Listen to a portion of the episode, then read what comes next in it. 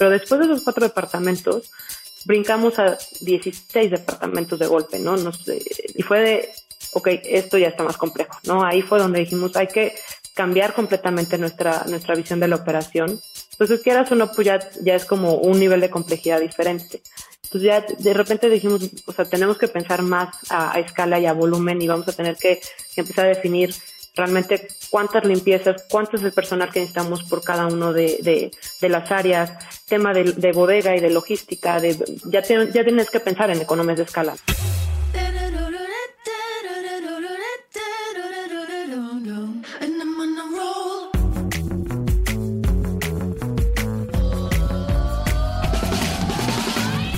Hola, soy Fernando Trueba y esto es True Growth, un espacio para descubrir las historias de los emprendedores, ejecutivos y deportistas más destacados de México, España y Latinoamérica. Con este podcast busco compartir la experiencia de gente inspiradora que ha conseguido salirse del molde y ha luchado incansablemente para conseguir sus sueños. En cada episodio descubrirás historias fascinantes de crecimiento personal y profesional que te ayudarán a conocer los diferentes retos que enfrentaron cada uno de ellos y cómo salieron adelante hasta lograr sus objetivos. Si al término de cada episodio aprendiste algo, logré inspirarte, motivarte o simplemente que te cuestiones si realmente estás haciendo lo que quieres hacer, entonces habré conseguido mi objetivo.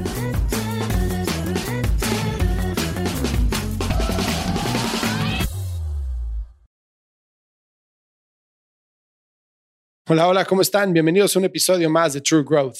Hoy tengo como invitada a María Carmen Herrerías. María Carmen es la COO y cofundadora de Casai, que es una de las startups de mayor crecimiento en México y con un futuro sumamente prometedor. Casai levantó una ronda de inversión de 23 millones de dólares en octubre del año pasado, liderada por Andresen Horowitz o A16, que es uno de los fondos de inversión más exitosos de los últimos 20 años en Silicon Valley. Y levantar dinero de Andrés en Horowitz, créanme que no es cualquier cosa.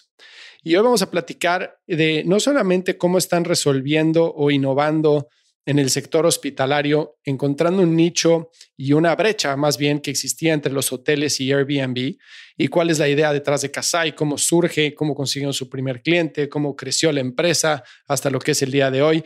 No solo vamos a hablar de eso, sino también nos vamos a centrar muchísimo en, en la importancia de la operación a la hora de manejar una startup en cómo encontrar eficiencias operativas que nos ayuden a reducir costos, a escalar procesos, a encontrar economías de escala para hacer nuestra empresa mucho más eficiente. Y Mari Carmen es una experta en esto. Mari Carmen tiene muchísima experiencia al respecto, no solo en la parte financiera, sino operativa en empresas como Presidente y como ATT y obviamente pues con todo lo que ha logrado en Casai. Si es que les recomiendo que se queden hasta el final del episodio, van a encontrar muchísimo valor en él. Yo soy Fernando Trueba y por favor, danos follow en Spotify o subscribe en Apple Podcast. Y si no lo has hecho aún, ve a truegrowthco.com, diagonal podcast, y suscríbete a nuestro newsletter para que recibas consejos para implementar estrategias de crecimiento acelerado en tu negocio. Esto es True Growth. Recuerda que el verdadero crecimiento se da cuando logramos expandir nuestros propios límites. Mari Carmen, qué honor tenerte en el programa. Muchísimas gracias por tomarte el tiempo. Sé que debes estar a full con todo el tema de COVID, pero te lo agradezco enormemente. No, mil gracias por la invitación, Fer. La verdad es que con mucho gusto participar con, en el podcast y pues gracias a ustedes por invitarnos. Claro que sí, la historia de Casai, la verdad, me parece espectacular.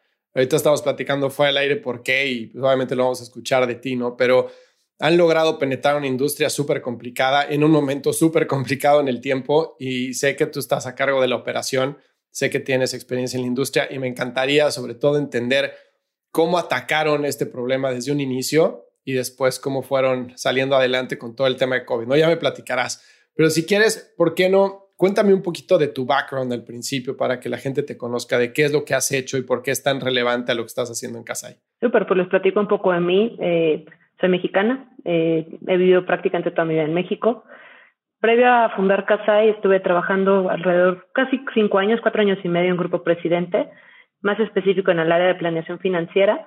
Y previo a eso eh, estuve en telecomunicaciones, en, en, en, la extinta Nextel, ahora AT&T, y antes de eso en, en servicios financieros. Pero realmente fueron esos cuatro años y medio en Grupo Presidente que realmente pues me abrieron la puerta de la hospitalidad y que realmente fue donde me enamoré de la industria. Y ahora, ¿cómo fue? Eh, fíjate que eso es algo que, me encantaría platicar contigo. yo también empecé mi carrera en, del lado corporativo, ¿no?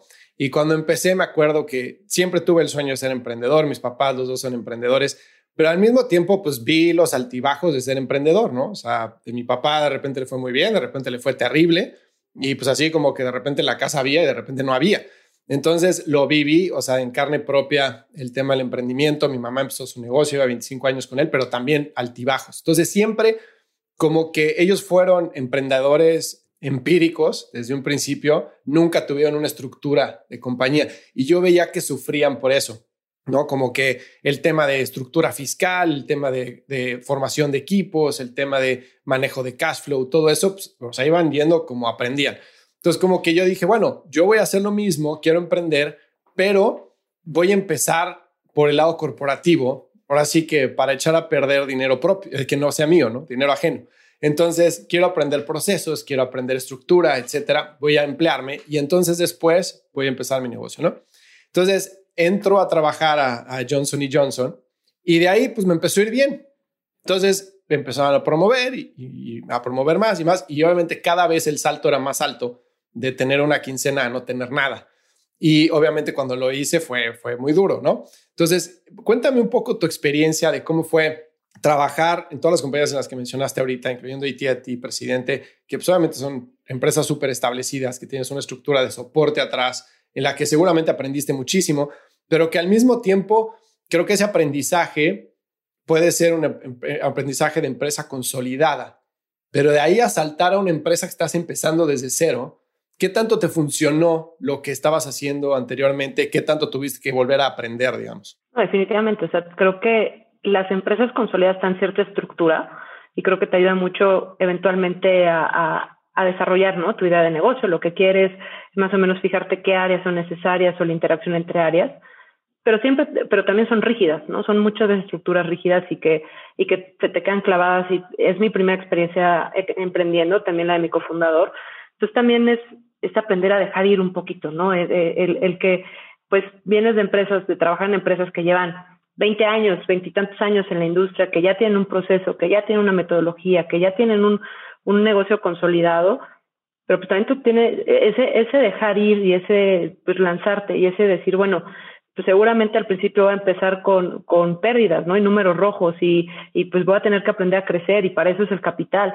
Creo que eso fue lo que, lo que por un lado es muy beneficioso la estructura, pero por otro lado, pues es parte de lo que también tienes que, que, liberarte, ¿no? Y a mí, sobre todo viniendo de un background tan financiero, fue lo que más me costó, ¿no? El, el ver números en rojo, el ver, eh, el no ver utilidades, ver pérdidas, pues siempre, en mi industria siempre fue algo, eh, bueno, mi, mi, línea de trabajo siempre fue algo negativo, ¿no? Y ahorita, pues el, el, el aprender que también pues, estamos consolidando, estamos empezando, estamos desarrollando un negocio y que tienes que, pues, vivir con esto y saber ver más el largo plazo y no tanto el, el inmediato, pues es algo que, que pues es con lo que está, es con lo que tienes que romper, ¿no? Pero al final del día, creo que también me quedo mucho con esa parte corporativa y yo lo platico con el equipo, ¿no? Que tenemos mucha gente en el equipo que a lo mejor es su primera experiencia laboral y que pues siempre les ha llamado más el lado de startup y que por, la flexibilidad y porque pueden vestirse como quieran y pueden trabajar desde donde quieran en lugar de, de las, las estructuras más tradicionales también creo que es muy positivo el, traer este background, ¿no? El, lo mismo que tú decías. Primero, aprender esa estructura, aprender estos procesos, el entender, y si no, y si no te motiva eh, entrar a una, una empresa corporativa, pues al menos entenderlo, ¿no? Y leer en los libros, creo que hoy en día hay muchísimos libros que, que nos explican cómo estas empresas se volvieron emporios y se volvieron grandes empresas. El entender qué son, qué es lo que le ayuda a la gente, ¿no? Porque también pues esas empresas también por algo llevan veintitantos años en el mercado, ¿no? Entonces también es algo de lo que creo que se debe aprender, pero sí es mucho este, este llegar a un punto medio y, sentirte cómodo también al momento de emprender. Claro, ahora, todo esto que estás mencionando de la estructura de la empresa ya consolidada, etcétera, y, enfrente del equipo, contarle con las historias, ¿no? De, pues en presidente se hacía de, de, esta forma o este sería la meta para llegar. O sea, te ayuda mucho a tener una visión de cómo las cosas deben funcionar. ¿No? Este, hasta cierto punto, al, al, mismo tiempo de cómo no deben funcionar, porque hay muchas veces que pues, eh, se aprende también de lo que no se debe de hacer, ¿no? Pero ¿qué tanto te sirvió todo lo que aprendiste para el arranque? O sea, ¿sientes que te dio como una visión de hacia dónde ir, como una, una brújula, digamos? ¿O si dijiste a nivel operaciones, así es como tenemos que hacer las cosas. ¿Qué tanto te sentías preparada para arrancar y qué tanto tuviste que averiguar? Fue una combinación. Creo que sí nos dio una estructura de cómo se maneja el mundo hotelero.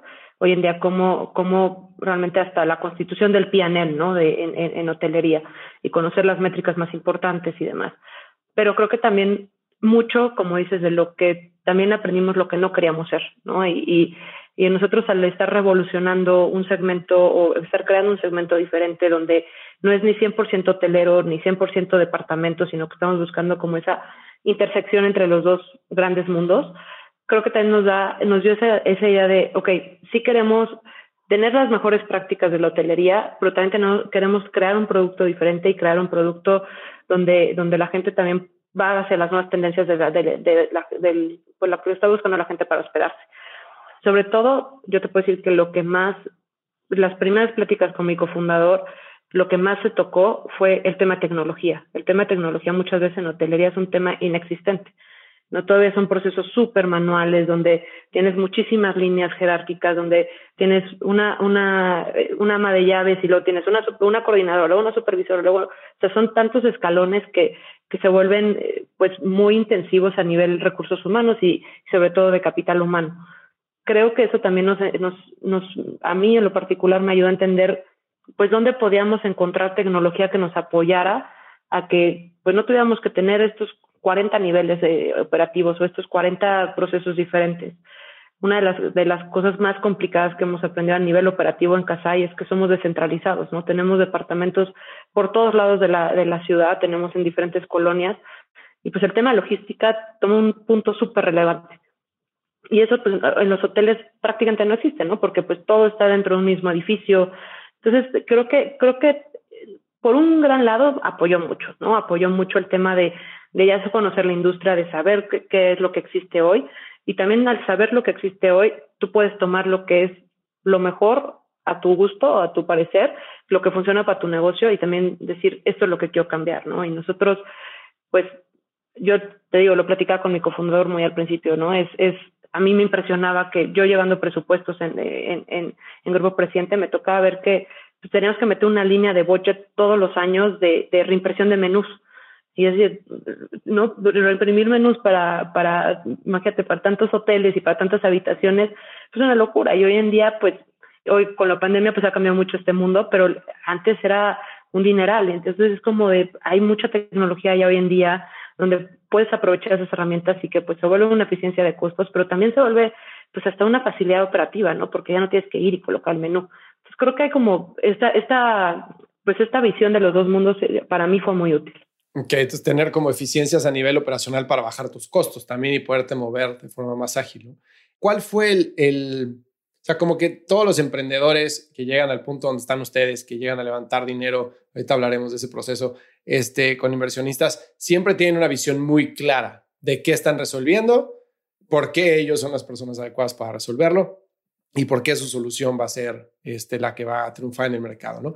¿Cuál era la visión de ustedes? O sea, sé que, te voy a decir qué es lo que sé, y me gustaría entrar un poquito. Sé que ustedes tenían un problema que ustedes como consumidores sentían que necesitaban resolver, que eso es clave para cualquier emprendedor, ¿no? Cuando estás resolviendo un problema ajeno, no va por ahí. O sea, si tú has vivido el dolor del problema que quieres resolver, normalmente quiere decir que vas por un buen camino, ¿no? ¿Cuál era ese problema y cómo llegan a él? O sea, ¿cómo lo identifican? ¿En qué momento lo sienten? ¿En qué momento dicen, vamos a formar un negocio alrededor de esto? mucho viene de, de estas primeras pláticas donde, donde yo contaba, le contaba a mi cofundador la visión de la hotelería, ¿no? Cómo la importancia es la consistencia en el producto, cómo pues estas grandes marcas hoteleras lo que buscan es que tú te quedes, si te quedas en el Intercontinental de México o en el Marriott de México o en el Hyatt y te quedas en el de Madrid, el de Miami, el donde sea, pues sí, vivas como esta misma experiencia, ¿no? Y que, y que siempre tengas esta, esta consistencia en el producto. hay una parte también que, que, que mi cofundador vivió, que es el quedarte en Airbnb, ¿no? El quedarte en estos departamentos y, y donde tenías esta incertidumbre, ¿no? Donde justamente lo que no tienes es esta consistencia en el producto, que es pues bueno, te puedes quedar y no sabes si el Internet va a funcionar bien, si vas a tener la velocidad que quieres, si ya me voy al caso más extremo, si incluso va a estar limpia la unidad, ¿no? Si es un producto realmente bueno. pero también tienes la gran ventaja de que pues muchas veces te puedes quedar en, en zonas donde no hay hoteles, ¿no? De, los, lo vemos en la Ciudad de México, la, la, la, la, gran parte de hoteles está concentrado en dos zonas principales, ¿no? El corredor de Reforma y Santa Fe hoy en día. Pero pues, departamentos donde quedarte, pues hay miles, ¿no? Eh, hay muchísimas opciones y puedes estar en diferentes áreas de la ciudad y, puedes decidir tú en dónde quedarte y te sientes como con esta experiencia más local. Totalmente fue de, bueno, sabemos que por un lado hay una cosa muy buena, por el otro lado también hay una cosa muy buena, pero los dos tienen algún error, ¿no? Y los dos tienen algún área de oportunidad. Entonces, ¿cómo creamos un producto donde realmente estemos atacando las áreas de oportunidad de los dos lados? Y desde donde nace Casai, realmente es de tener la, la, la, experiencia de localidad, donde tú puedas quedarte en un departamento con todas las comodidades de un departamento, que tienes tu propia cocina, puedes tener dos habitaciones, no, no es como cuando viajas con amigos y, eh, y te vas a un hotel y que cada quien tiene que estar en un cuarto hotel, sino que aquí puedes tener como toda esta experiencia de, de estar juntos, pero también teniendo la consistencia y las amenidades de un hotel, ¿no? Que es la limpieza, tenemos internet de alta velocidad, tenemos también una parte de, de amenidades hoteleras, o sea, ponemos shampoos y, y, cosas para recibir a los huéspedes. Y también una, una, un componente que no encontramos en, en, en, ninguno de los dos productos, que es la parte tecnológica más hacia lo que ve el huésped. Hoy en día todos nuestros departamentos cuentan con Smart Lock para que puedas acceder a, a, a los departamentos. Entonces no tienes que pasar ni, no tienes que pasar por un lobby por una llave física o una, una tarjeta electrónica, o tampoco tienes que vivir la otra parte de que, ay, no me contesta el host, entonces no sé si realmente voy a poder entrar al, al departamento, porque cuántas veces no hemos agarrado cualquiera de nosotros el red ahí y llegas a las 5 de la mañana y el host no te contesta y no sabes ni cómo vas a entrar al departamento. Entonces, esa parte también la estamos atacando nosotros al tener te digo, los smart locks, tenemos también muchos dispositivos donde tú puedes hacer streaming con tu, con tu computadora, con tu laptop eh, o con, tu, con tus tablets, donde puedes ver tus series, porque pues, también ¿no? Muchas veces o no tienes televisión o no puedes, o, o, nada más puedes ver los canales que contrataron. Entonces, creemos que esta, este componente, eh, estos tres lados, ¿no? La parte de localidad, eh, el producto, pero también la parte de la consistencia y la, y la calidad hotelera y, y conjuntado con la tecnología, ahí es donde viene la idea de casa y es donde está el mercado que estamos atacando. Y esta parte de consistencia en la parte de tecnología lo entiendo 100% y el acceso a, que está, me parece espectacular. En la parte de limpieza y cuidado de la unidad y todo eso, ¿en qué tanto se involucran ustedes? Nosotros, eh, el, ahorita el 95% de las propiedades que tenemos las operamos nosotros.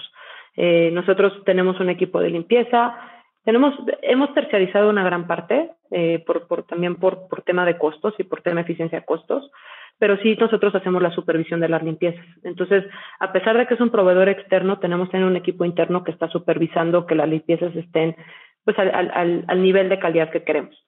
Adicional a esto, pues parte de, de, no solamente de la tecnología que te platicaba, que es más hacia lo que ve el huésped, sino la tecnología también que estamos trabajando más por eficiencias y por, por lograr escalar el producto es que hoy en día pues lo hacemos a través de una aplicación, ¿no? Tenían nuestro equipo de limpieza interno y externo tiene un checklist que a través de sus celulares van van verificando que se hayan hecho todos los puntos de ese checklist. Entonces así también garantizamos que realmente el, hay esta consistencia en las limpiezas. Igual tienen que tomar fotos y, si hay algún tema de algún reporte, porque oye, eh, no sé, típico de se fundió un foco, tenemos un equipo de mantenimiento interno también que hace todo este, este, pues este trabajo que muchas veces es lo que, que en, el produ en productos similares como el, al nuestro no existe, ¿no? Esta, esta parte operativa más intensiva, más en un nivel profesional. Entonces, nosotros tenemos ese control justamente para garantizar eh, el tema de que todo esté, pues, como el huésped espera. Tú estás a cargo de la operación, ¿no? Y creo que la, la parte más complicada de todo esto es justo eso, o sea, la operación, ¿no? Cuando tienes que controlar equipos remotos, pues sí puedes tener el checklist y, y puedes tener la foto, pero muchas veces pues la gente encuentra alguna forma de jugar en el sistema, ¿no? Y, y, pues no hace las cosas tan a profundidad como deberían, etcétera. Y obviamente cuando ya estás más establecido puedes encontrar tus procesos para asegurar la calidad y tus revisiones, etcétera, para, para poder cumplir con la experiencia que quieres para tus usuarios, ¿no? ¿Cuándo se dan cuenta ustedes de, de ese tipo de operación que necesitan? O sea, se, ¿lo hacen últimamente, ya que levantaron capital, crecieron el equipo, etcétera, saben que desde el principio lo necesitan tener. ¿Cómo hicieron el approach para estar listos a nivel operación? Pues mira, a pesar de que, de que realmente la noticia del levantamiento de capital se dio hace menos de un año, nosotros llevamos dos años operando. Prácticamente el primer año de operación estuvimos en stealth mode. Nadie nos conocía, ¿no? Éramos, eh, tenemos los departamentos y, y, nosotros aprovechamos mucho ese periodo donde no había una marca atrás para entender esa intensidad operativa. También, a pesar de que tenemos esta, esta gran, gran parte operativa, nos consideramos una startup de tecnología y, y, y, nos clasificamos como, como una startup de tecnología porque creo que mucho de esto no hubiera sido posible atacar si no, si no existiera esa tecnología detrás. ¿no? Eh, al final del día, una operación descentralizada como la que tenemos, con la complejidad que se tiene hoy y pues pensando en otros países y cómo mantienes ese estándar de calidad, no solamente en una ciudad, sino cómo lo llevas a diferentes ciudades y ya vámonos a otros países, esa es la parte donde, donde realmente sin la tecnología, yo creo que no, no, o sea, bueno, no creo, estoy segura que no hubiera sido posible. Creo que cuando nos dimos cuenta fue nosotros empezamos con un solo departamento en la colonia Roma, como para, para tentar aguas. Eh, esto fue antes de levantar nuestra, nuestro seed round. Y dijimos, bueno, eh, mi, mi, cofundador Nico y yo lo, lo, lo, montamos, dijimos, vamos a, arriesgarnos, vamos a rifarnos. Estábamos bastante convencidos de que, de que íbamos a poder levantar esta, esta, esta ronda semilla y que todo iba a jalar bien. dijimos, en el peor de los casos, pues bueno, ya vemos qué hacemos con el departamento pasamos, de alguien lo vivirá, ¿no? Él, o, él o yo lo rentaremos y ni modo.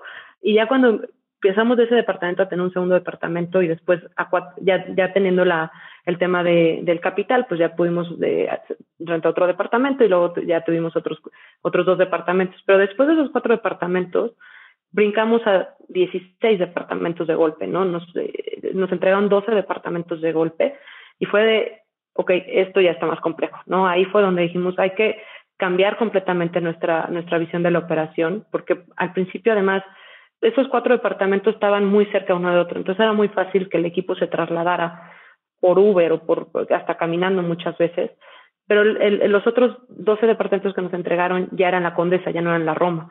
Entonces, quieras o no, pues ya, ya es como un nivel de complejidad diferente.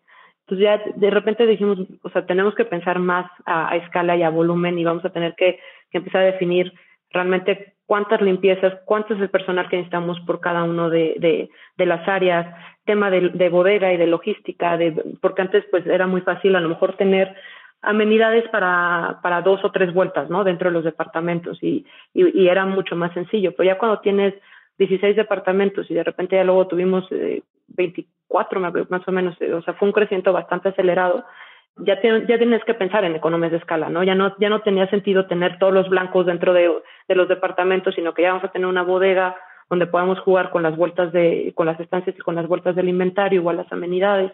Entonces empezamos como honestamente a entender nuestra operación y también a entender pues el crecimiento, ¿no? Porque a pesar de que pues puedas visualizar hacia dónde quieres crecer, pues la realidad va siendo muy diferente, ¿no? Y la realidad, pues, eh, todo mundo que le gusta Excel, siempre digo, el Excel aguanta todo, ¿no? Y el Excel, pues, o sea, y lo puedes poner ahí de, ah, 400 unidades y, y todo se va a ver perfecto y todo, pues ya cuando estás ahí, pues sí, obviamente ya, ya es cuando tienes que entender realmente cuál es tu complejidad operativa y cuál realmente es, pues, tu volumen operativo, ¿no? Y, y, y nosotros ahí fue donde decidimos crear, en vez de, de tener una operación centralizada, empezar a hacer hubs, ¿no? Lo que le llamamos hubs. Entonces empezamos a tener el hub de Polanco, el hub de Condesa, el hub de Roma, y empezar a tener como diferente, una bodega central y diferentes bodegas en otros lados para poder también aprovechar los inventarios que teníamos. Entonces sí fue realmente aprendizaje, pero mucho aprendizaje pues se dio gracias a la tecnología y a un equipo de data science que tenemos que, que nos apoya muchísimo a entender todo, toda la, pues ahora sí que los números, ¿no? Que, que los puedes ver y cuando estás en, así que en la friega de la operación, pues tienes que tomarte así 10 minutos para step back y entender qué es lo que está pasando y entender que realmente cuál es tu complejidad, cuáles son tus problemas. Oye, me encanta esa parte de, o sea, cómo fueron escalando. Cuéntame un poquito más de qué estaba pasando alrededor del negocio y de ustedes, también de Nico y de ti a nivel profesional, cuando ponen el primer departamento en la Roma. O sea, ¿tú estabas, ya habías renunciado o era como que, pues voy a checar side job, tengo mi departamentito y a ver qué pasa? No, yo no había renunciado. Eh, Nico ya tenía la idea de venirse a México por temas personales.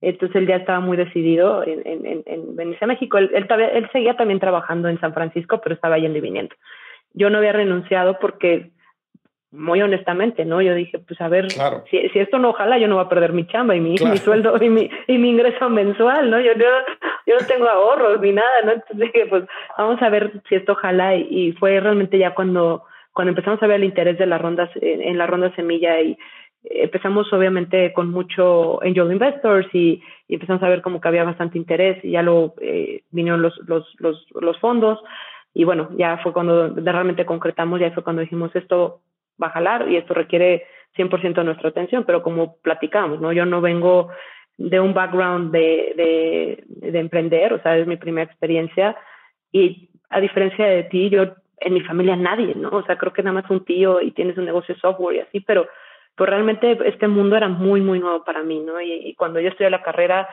pues no te hablaban de esto, o sea, no te hablaban de levantamiento de capital, o sea, era tenías tus clases de contabilidad, yo estoy en administración, de empresas, pues te hablan de, de, contabilidad, de finanzas y todo, pero en ninguna clase, al menos cuando yo estudié, y a lo mejor se va, se va, se va a notar la edad que tengo, pero a mí no me tocó estas clases, ¿no? Entonces era como un mundo completamente nuevo y, y ahí también pues gracias a que, a que Nico, mi cofundador, venía justo de, de este mundo, pues fue, fue que me dio como esta seguridad y esta certeza de que, de que pues existía y que podía jalar y que, y que lo que teníamos en las manos era algo bastante atractivo para el mercado. ¿Y cuál es el indicador que, que, estabas buscando para saber si, uno, si esta idea tenía pies y cabeza y podía funcionar? Y dos, para decir, en ese momento me salgo y voy por esto. Esta parte creo que sí no se le ha contado nunca a nadie, pero cuando, cuando nosotros nos juntamos, cuando Nico ya me dijo, vamos a lanzarnos, vamos a ver si hay interés, hicimos nuestra primer corrida financiera, ¿no? Ya sea yo por mi lado, él por la suya. Le dije a Nico, pues mira, creo que si al menos no levantamos, y a ver, y, y, nos fuimos como muy, muy conservadores, ¿no? De, decir, pues al menos tener 15 departamentos. Nico siempre ha sido mucho más este, a largo plazo, yo era como, al menos para, para, para yo tener como una métrica de saber si esto hace sentido o no. Dije, creo que si no levantamos al menos 500 mil dólares en nuestra ronda semilla, pues la neta, no hace sentido, ¿no? No, no nos vamos a ahogar en gastos y esto nunca va a jalar y nunca nos va a dar los márgenes. Ese para mí fue el primer como indicador. De repente, en una, en, después de, a lo mejor dos semanas o por ahí, me habla Nico y me dice, pues te tengo una noticia, te tengo una buena noticia y una mala noticia.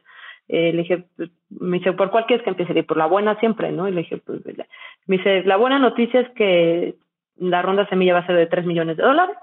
La, la mala noticia es que vas a tener que renunciar. Le dije, pues ni modo, o sea, es mejor la buena noticia que la mala. Entonces, creo que sí fue, sí, sí fue una decisión de, de yo honestamente, y lo digo con toda apertura y lo digo siempre, yo estaba muy contenta en mi trabajo, ¿no? Pero sabía que, que, que Casai realmente es algo que el mercado necesita, que los consumidores necesitan y que es algo que realmente tiene que estar ahí, ¿no? Y que, y que y que yo no podía no ser parte de él. ¿Y, ¿Y, en esa ronda semilla ya incluía el departamento de la Roma o no? Ya, ya, ya, ya incluía el departamento de la Roma y también fue, fue, ese fue otro de los indicadores que, que, que nos pasó, ¿no? Nosotros amueblamos el departamento, lo lanzamos y al día que lo lanzamos ya teníamos una reservación para el día siguiente.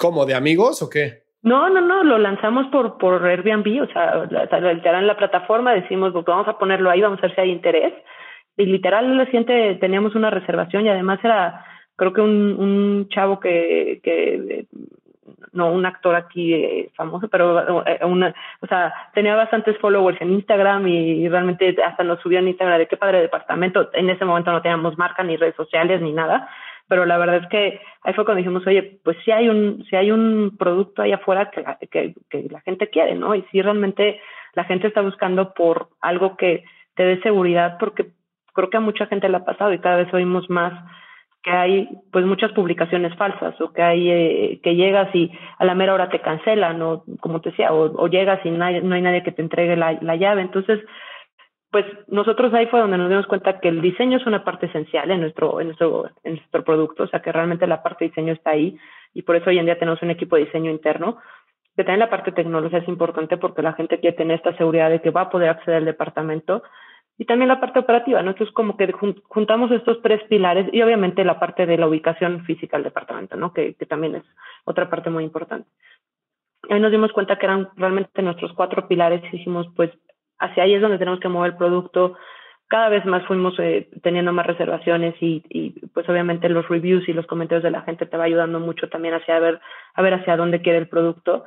Y también eso fue lo que, que en ese año que estuvimos en este Osmo, pues fue lo que aprovechamos, ¿no? Para afinar bien el producto, decir a la gente qué es lo que realmente le interesa, qué tipo de, de, departamento le gusta, qué zonas son las que funcionan, cuáles no. Entonces, eso, eso nos ayudó mucho ese primer año de, de, de aprendizaje, mientras éramos todavía, pues literal, unos hosts más en, en Airbnb.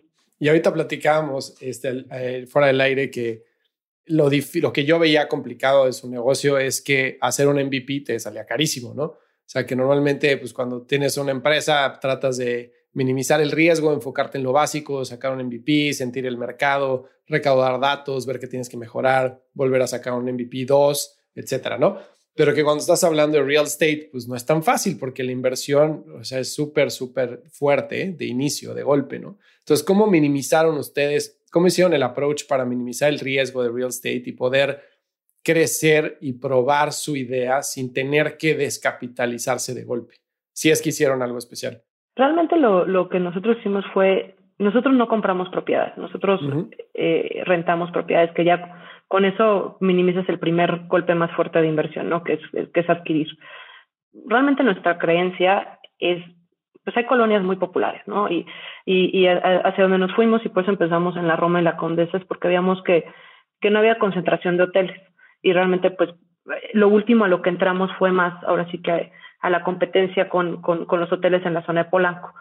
Nosotros lo que hicimos ahí fue, pues vamos a agarrar zonas donde no hay producto hotelero, donde sabemos que hay mucha alta, hay una alta demanda y hoy en día afortunadamente hay las herramientas y hay, y hay pues los benchmarks para tú poder decir qué ocupación hay en cada uno de las de los ahora sí que de las colonias donde estábamos buscando eso nos ayudó mucho a, escoger las propiedades no y saber que las propiedades que estamos escogiendo pues también son propiedades que queríamos en nuestro portafolio a largo plazo no que no nada más es la prueba y error y que pues, luego van a ser propiedades que no jalan prácticamente te puedo decir que nuestras, de nuestras 20 primeras propiedades seguimos manteniendo 18, ¿no? Nada más dos tuvimos, eh, tuvimos alguna salida ahí porque o no funcionó porque los, los dueños de los departamentos pues muchas veces también deciden, toman otras decisiones, ¿no? Entonces, eso fue nuestro primer, nuestro primer, ahora sí que nuestro primer punto.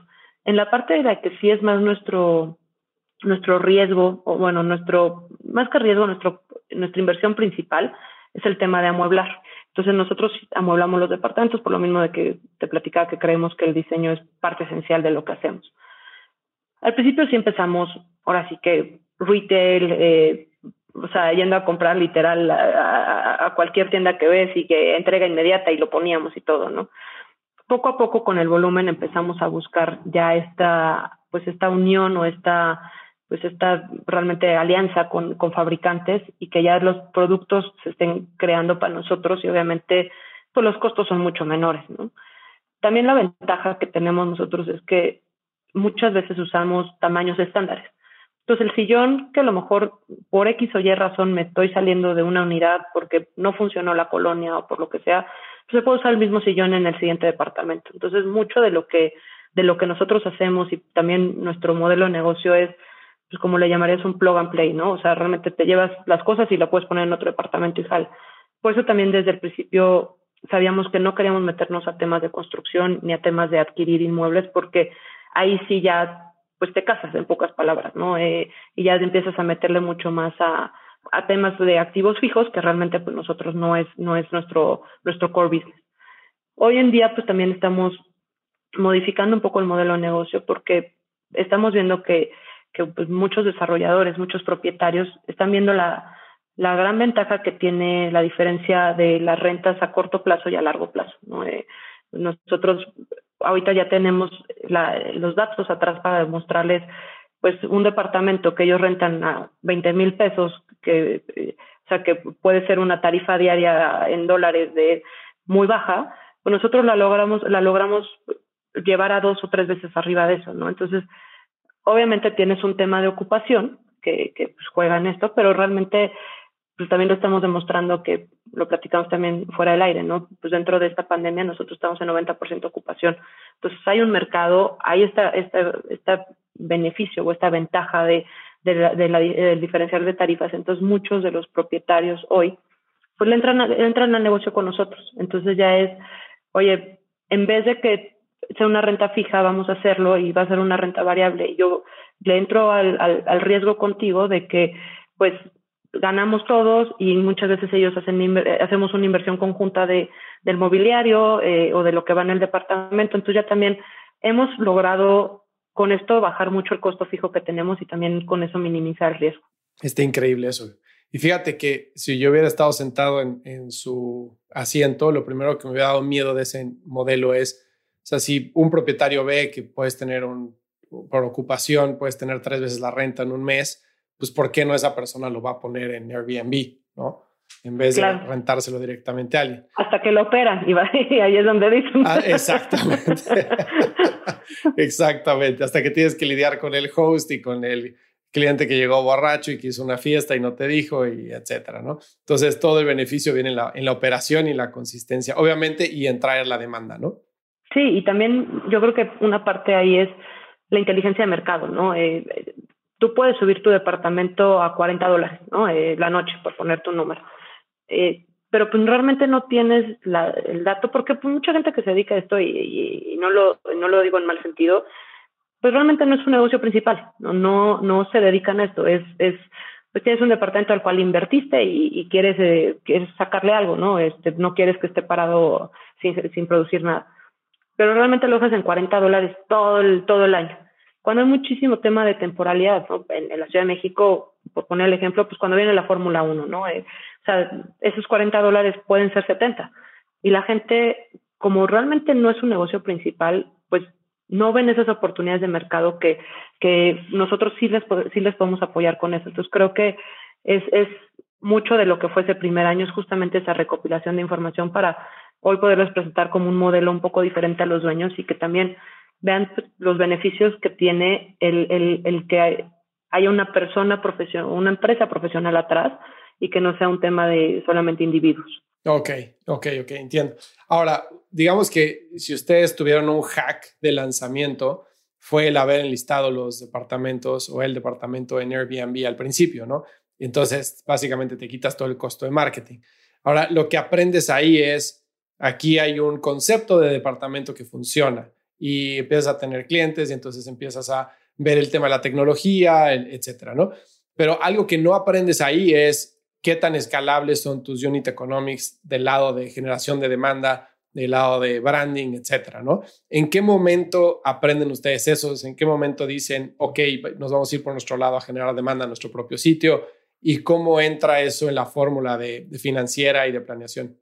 Yo te puedo decir que el, el, el gran momento, ya lo habíamos empezado a hacer, pero donde fue el gran momento de si necesitamos nosotros generar nuestra propia demanda fue en la pandemia. O sea, eh, hubo, un, momento donde cuando empezó la pandemia, no, no recuerdo bien si fue finales de abril o principios de mayo, en, esos momentos de, de, de, que estamos full en, en tema pandemia, Airbnb cerró la cortina. O sea, Airbnb eh, decidió pagar la plataforma porque pues también había un tema de, de que los hoteles también estaban cerrados y, y, muy entendible, ¿no? Pero nosotros ahí fue donde dijimos, tenemos que crear nuestro equipo interno de demanda, ¿no? Y nosotros antes no teníamos un equipo de ventas.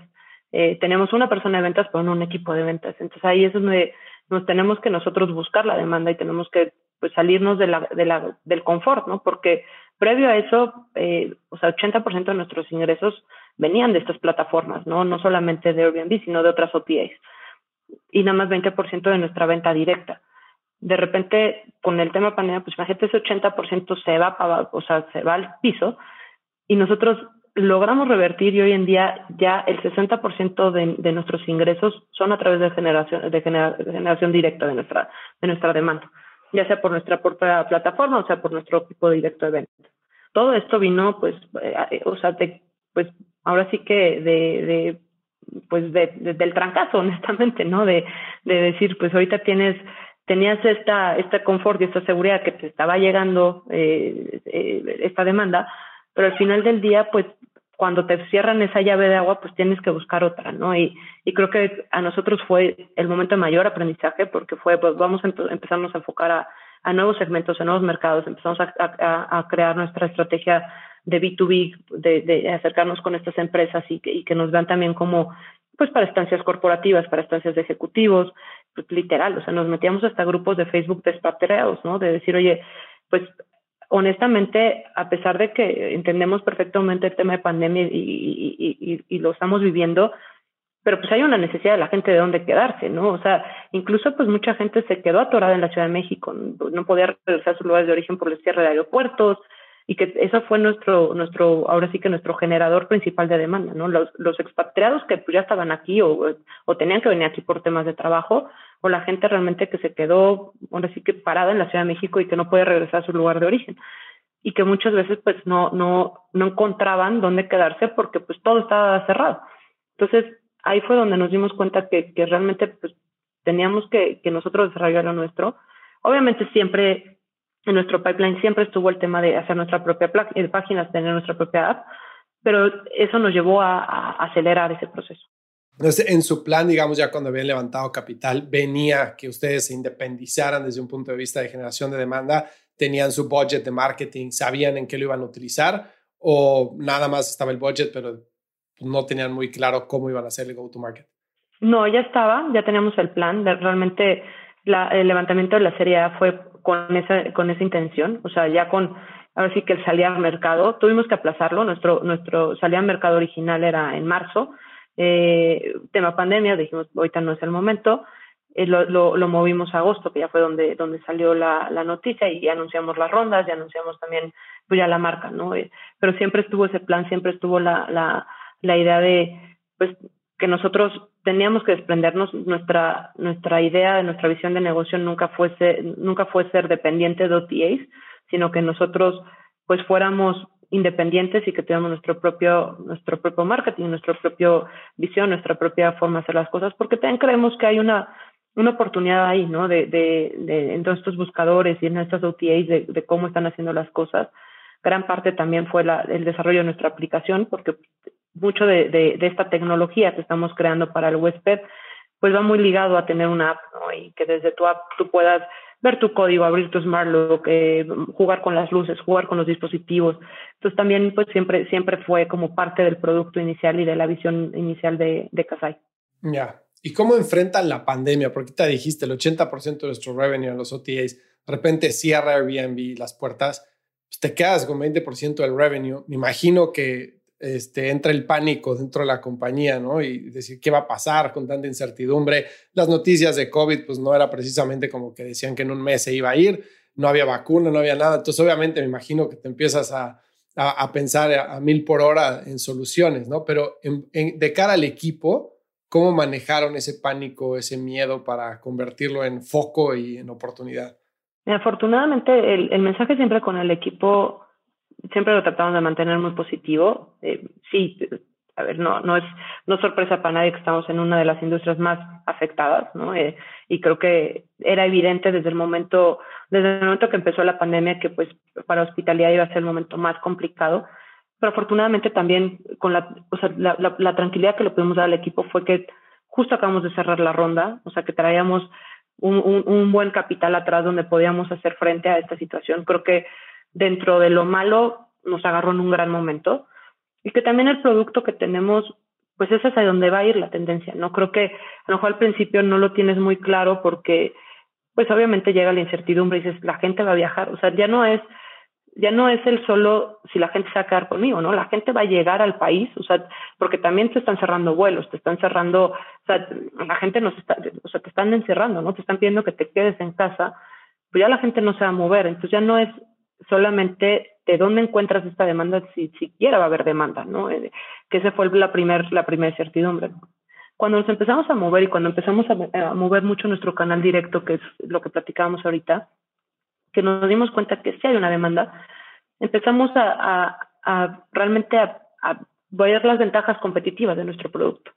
Oye, realmente nuestro producto, pues no tienes interacción con nadie, ¿no? Es, es es tienes el smart lock, tú puedes acceder, el única, la única persona muchas veces que está en, eh, aquí son los guardias de seguridad, no tienes ni siquiera por qué eh, tratar con, el, con, con, una persona de concierge como es en un hotel, ¿no? O con un front desk. Si tú tienes un problema con tu unidad, eh, puedes contactarnos a través del chat y, y, te lo vamos a arreglar. O sea, todo lo que están pidiendo como medidas de sanidad y seguridad las cumplíamos, ¿no? Y, realmente, pues, en la parte operativa fue empezar con sanitizaciones, eh, ya más como los temas específicos que venían con la pandemia, que pues en todo el tema hospitalidad creo que todo el mundo adaptamos, ¿no? Pero realmente mucho del producto ya estaba hecho y está pensado para una generación que quería que tener una casa lejos de casa, ¿no? Eh, es como nuestro eslogan hoy, ¿no?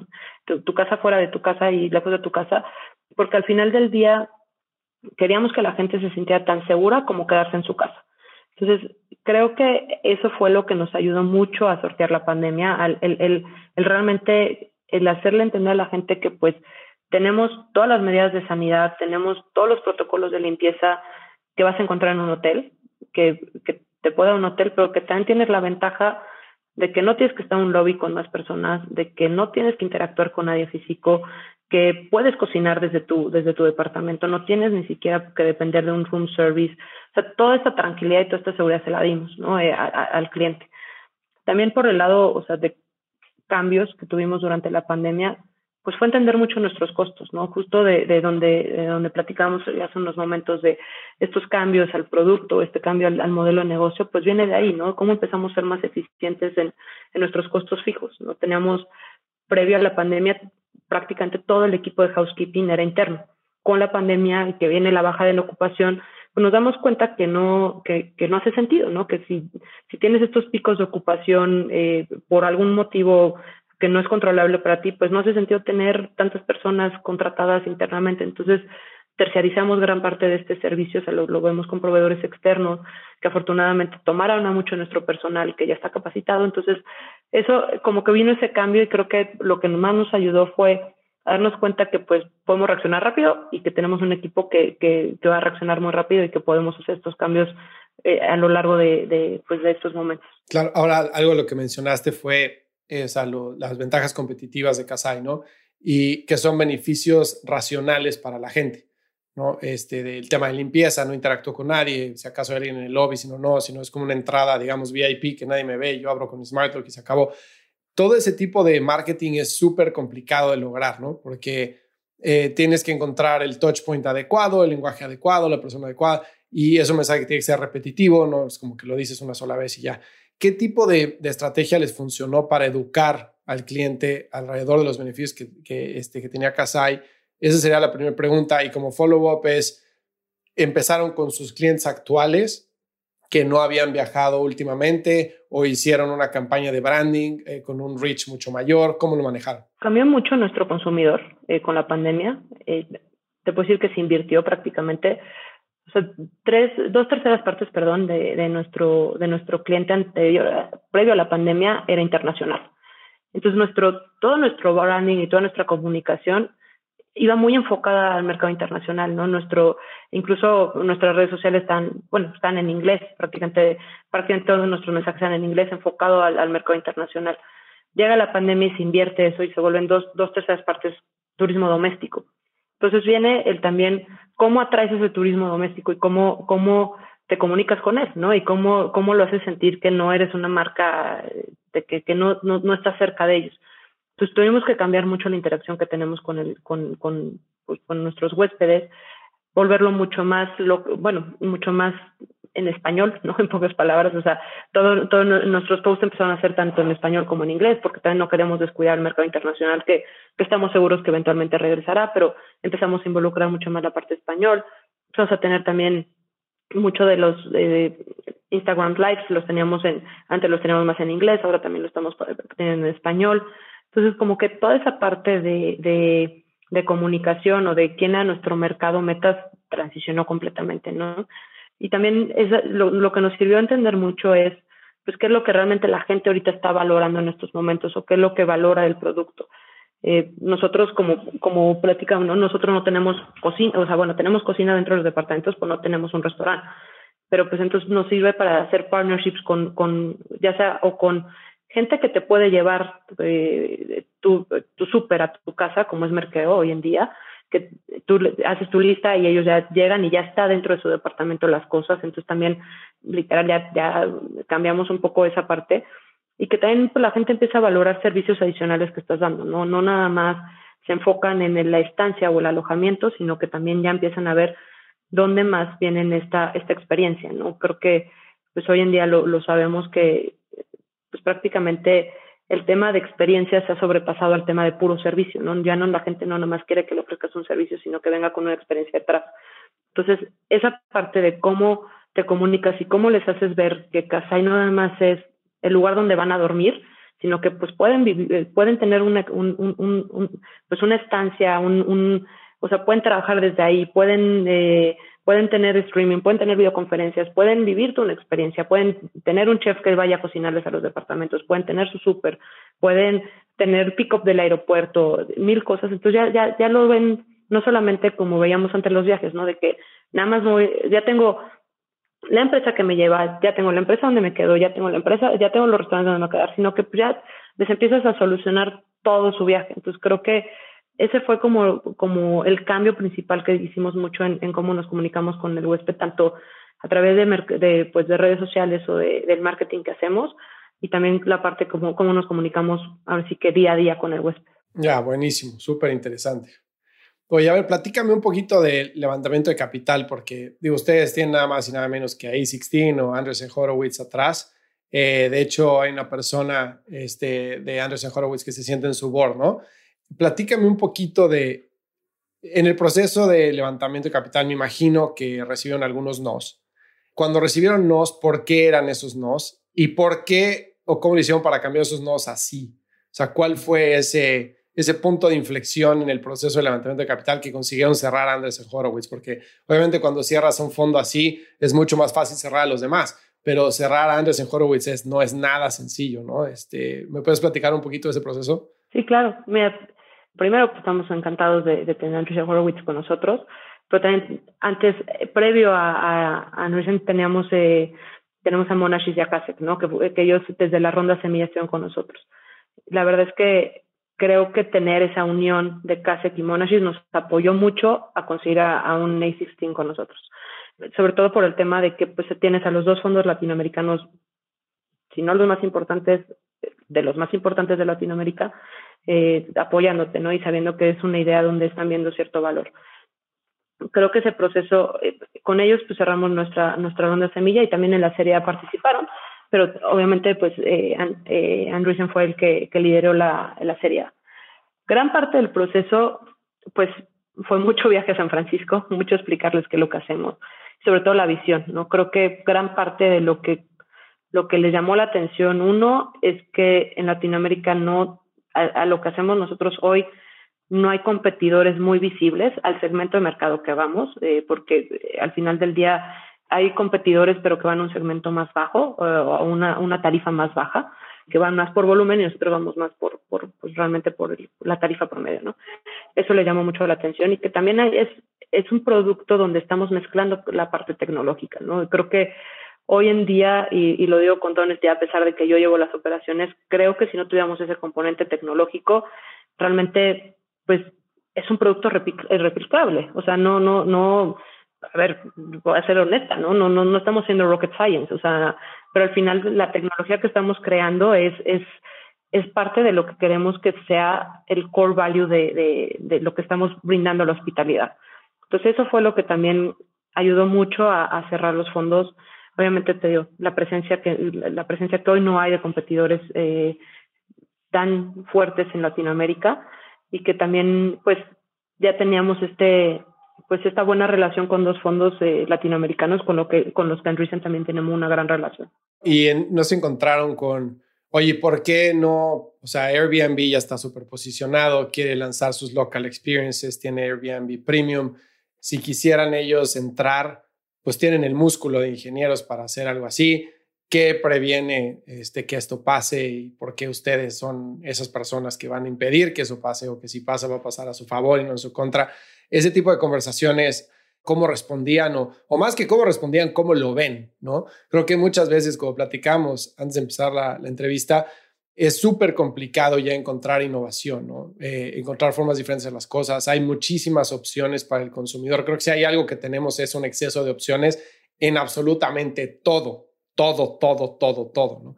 Entonces, encontrar ese ángulo que te diferencia y que es justo lo que está buscando el, consumidor, pues es cada vez más complicado, ¿no? Entonces, ¿cómo lograron ustedes encontrarlo, posicionarse, comunicarlo y que alguien más lo viera, sobre todo un fondo de inversión que recibe probablemente 100 pitches al día, este, para decir que sí. yo, creo, yo creo que hasta más deben recibir, pero yo, yo creo que gran parte de lo que nos ayudó, y esto es completamente, este, ahora sí que sin afán de, de, levantarme el cuello, es que lo operamos, ¿no? O sea, lo estamos viviendo, no, no nada más eh, estamos viendo la tecnología, que creo que es muchas veces lo que, lo que pasa en otras empresas, ¿no? O se enfocan nada más a la parte tecnológica o la parte operativa, como que muchas veces no hay esta, esta unión de los dos mundos y, y, a ver, y no digo que ha sido fácil, ¿no? Porque pues son, son dos mundos muy grandes y muy complicados y muy complejos y muy difíciles de entrar, pero también te da la certeza de que pues estás viendo el problema desde dentro, ¿no? Que no lo estás viendo a 10.000 pies de altura como tú normalmente lo podrías ver. Creo que esa, esa parte de, de conjuntar los dos mundos, de que si somos una empresa tecnológica, pues tenemos este gran músculo operativo, ha ayudado mucho a entender realmente qué es nuestro producto y entender cuáles son realmente las necesidades del mercado. Y obviamente también, pues, eh, no voy a dejar de lado que en la parte tecnológica, como lo, comenté antes, tenemos un equipo de data science, ¿no? Que muchas veces yo sé que en las startups ya es muy común, pero muchas veces en empresas tradicionales apenas están buscando esto, ¿no? Donde nosotros literal analizamos todas las conversaciones que tenemos con huéspedes, o sea, dentro de, del chat, las analizamos por lenguaje natural y vemos realmente qué es lo que le está gustando, ¿no? ¿Qué es lo que realmente está viendo el huésped? ¿Qué es lo que le gustó de la estancia? ¿Qué no? Incluso con hoy en día con, nuestra página, ¿no? Vemos cuáles son las propiedades, ya, no solo las propiedades, cuál es la imagen de las propiedades que tienen más clics o por qué una, una persona llegó con nosotros. Entonces eso te da muchísimo, o sea, muchísima información y muchísima data que te ayuda a, plantear bien cuál es tu cuál es tu producto y sobre todo cuál es lo que quieres acentuar de tu producto. Nosotros lo vimos en la lo vimos en la pandemia, la gente le da mucho más clic a las a las imágenes que tenían terrazas o balcones. Entonces, pues ya eh, toda nuestra campaña en redes sociales empezó a hacer campañas este, terrazas y balcones, ¿no? en casa ahí tenemos, eh, tenemos este producto, tenemos este servicio. Entonces, y ya te voy a poner un ejemplo hasta más específico, ¿no? Empezamos a ver que, que pues tenía muchísimo clic las propiedades que tenían pared azul en vez de las que tenían pared verde. Entonces lanzamos luego hasta posts en, Instagram de ¿cuál te gusta más? Este, el, verde o el azul, ¿cuál es, el escritorio este o este? Y toda esa información y toda esa data pues nos está ayudando muchísimo a, a entender hacia dónde va el mercado, ¿no? Y que, que muchas veces, pues, no, no quiero decir que mucha gente no se fije, pero nosotros literal estamos yendo al micro detalle de, de hasta el color de la pared que más le gusta a la gente para así modificar nuestro diseño y así tener pues más esta, esta tecnología y esta, esta pues, insight de, de nuestros clientes. Eso que estás diciendo me, me, apasiona porque yo me dedico a eso, ¿no? O sea, lo que estás diciendo es un proceso de growth, 100%, ¿no? Y ustedes tienen un Chief Growth Officer y muchas veces, bueno, ya todas las compañías tienen un Chief Growth, growth Officer, pero en realidad es que el 99% de las compañías dice, ahora marketing se va a llamar growth y ahora en vez de Head of Marketing va a ser Head of Growth, pero en realidad no implementan procesos de growth, ¿no? Entonces, lo que estás diciendo de tener la mezcla de data science con producto, con marketing, con copywriting, con creatividad.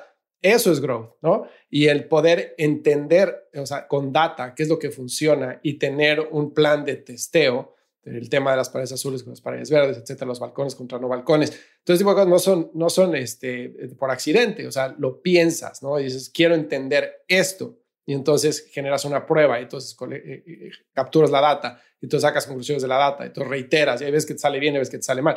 Entonces, me encanta escuchar que lo están haciendo porque este, creo que hace muchísima falta en muchas startups y en compañías establecidas, que no nada más pongan el título, sino la estructura detrás, o sea, que mezclen todas esas áreas en conjunto, ingeniería, data science, producto, creatividad, marketing, etcétera, y que tomen una cultura de tomar riesgos y de aprendizaje continuo, que creo que no pasa.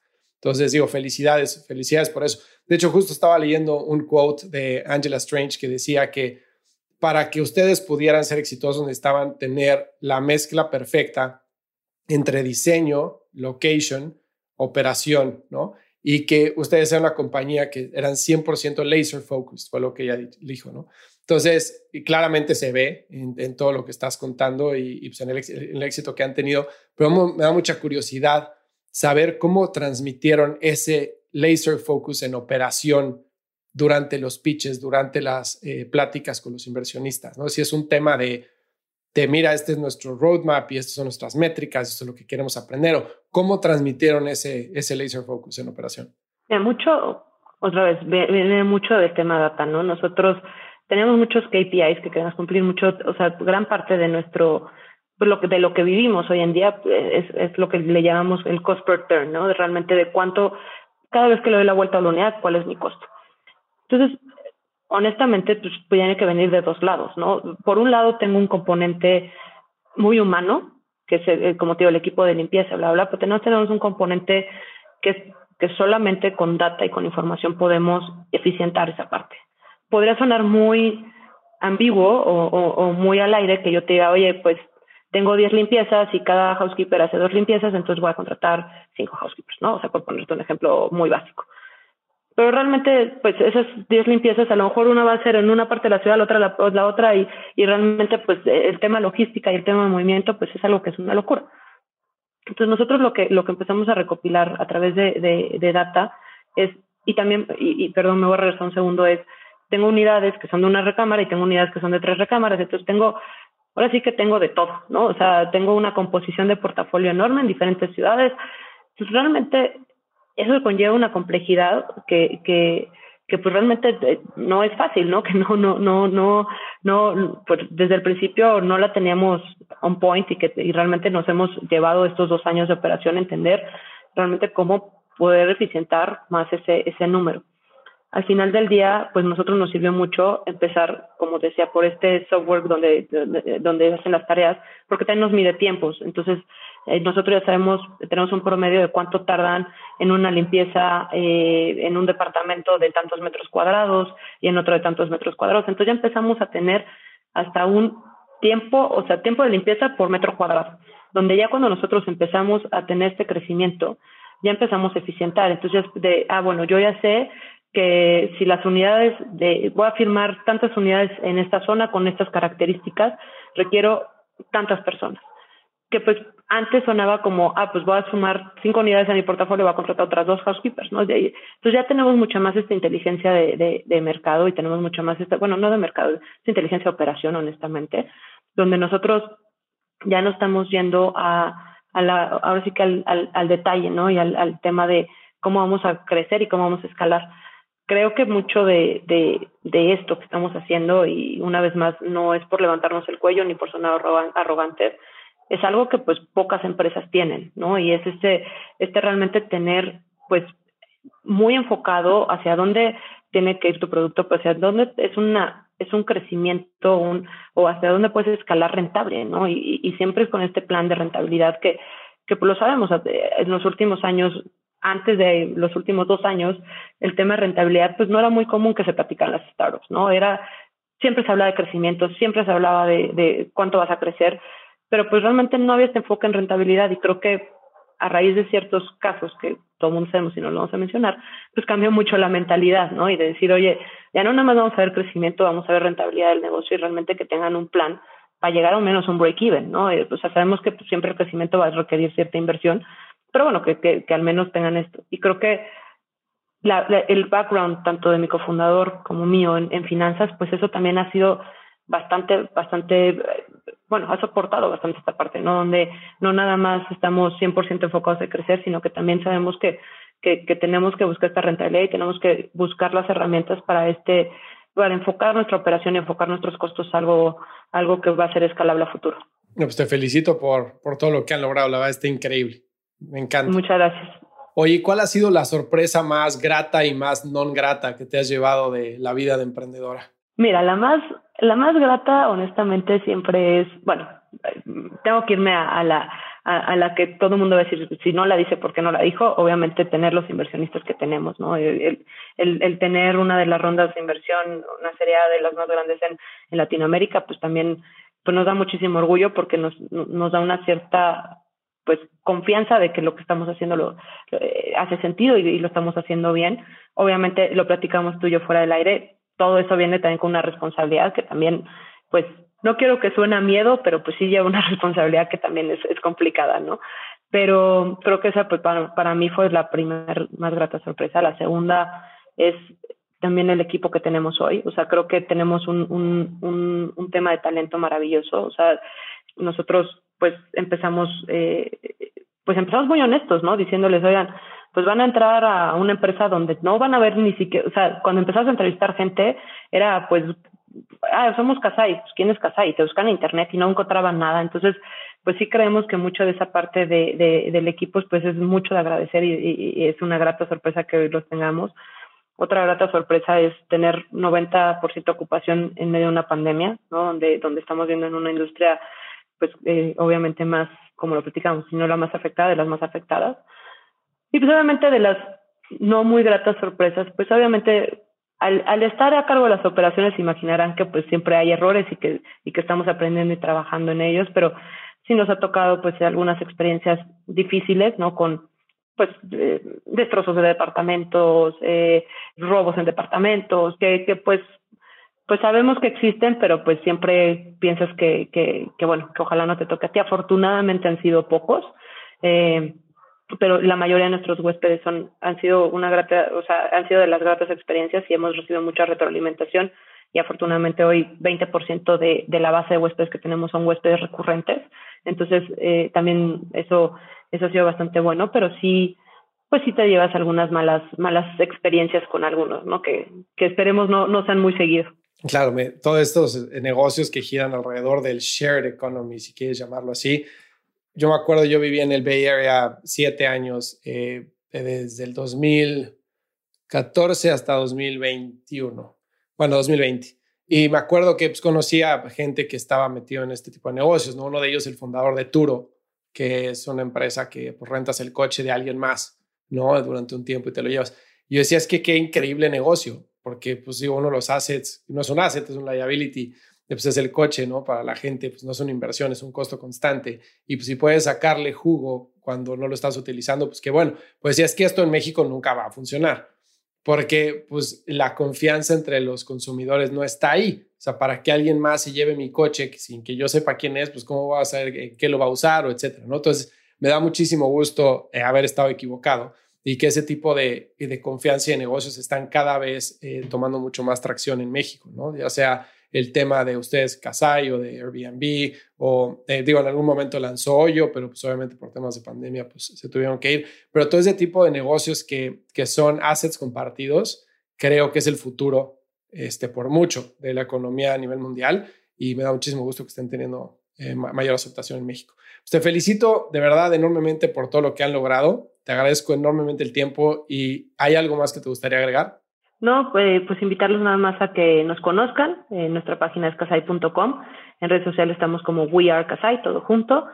Echen un ojo, eh, como siempre lo, lo, decimos tanto mi cofundador como yo, pues cualquier retroalimentación siempre es bienvenida sobre el producto que tenemos y pues conózcanos y quédense con nosotros. Aunque vivan en la Ciudad de México, pues hagan un staycation. un staycation. de hecho, para yo tengo dos hijos y créeme que hay veces que con mi esposa es aunque sea, o sea, vámonos un día aquí a downtown, pero por favor necesitamos un poco de paz mental. Quédate en un y mejor, te, recomiendo uno, tenemos, te digo, terrazas y todo, y, y, ahí ya puedes, puedes irte como, tenemos una empresa también que hace eh, masajes a domicilio, entonces también eh, podemos hacerle toda la experiencia. Cuando, cuando vaya a México lo voy a hacer, claro que sí. Súper. Pues muchísimas gracias. Si encontraste valor en este episodio, cuéntale a alguien. Y si no, también cuéntale a alguien. La mejor forma de ayudarnos es compartiendo tu opinión. Síguenos en Instagram, arroba truegrowthco o envíanos un correo a hola arroba truegrowthco.com. Leemos todos los mensajes y nos encanta estar en contacto contigo. Califícanos con 5 estrellas en iTunes o donde sea que nos estés escuchando para que podamos seguir creciendo y tengamos más invitados para ti. Menciónanos en Instagram y comenta lo que más te gustó de este episodio. Puedes encontrar las notas y referencias mencionadas en este episodio en truegrowthco.com diagonal podcast. Muchas gracias por escucharnos. Yo soy Fernando Trueba y te espero en el siguiente episodio de True Growth Podcast. Mientras tanto, sigue creciendo.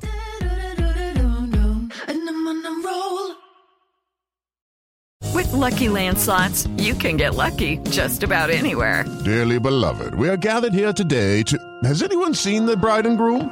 Sorry, sorry, we're here. We were getting lucky in the limo and we lost track of time. No, Lucky Land Casino, with cash prizes that add up quicker than a guest registry in that case, I pronounce you lucky.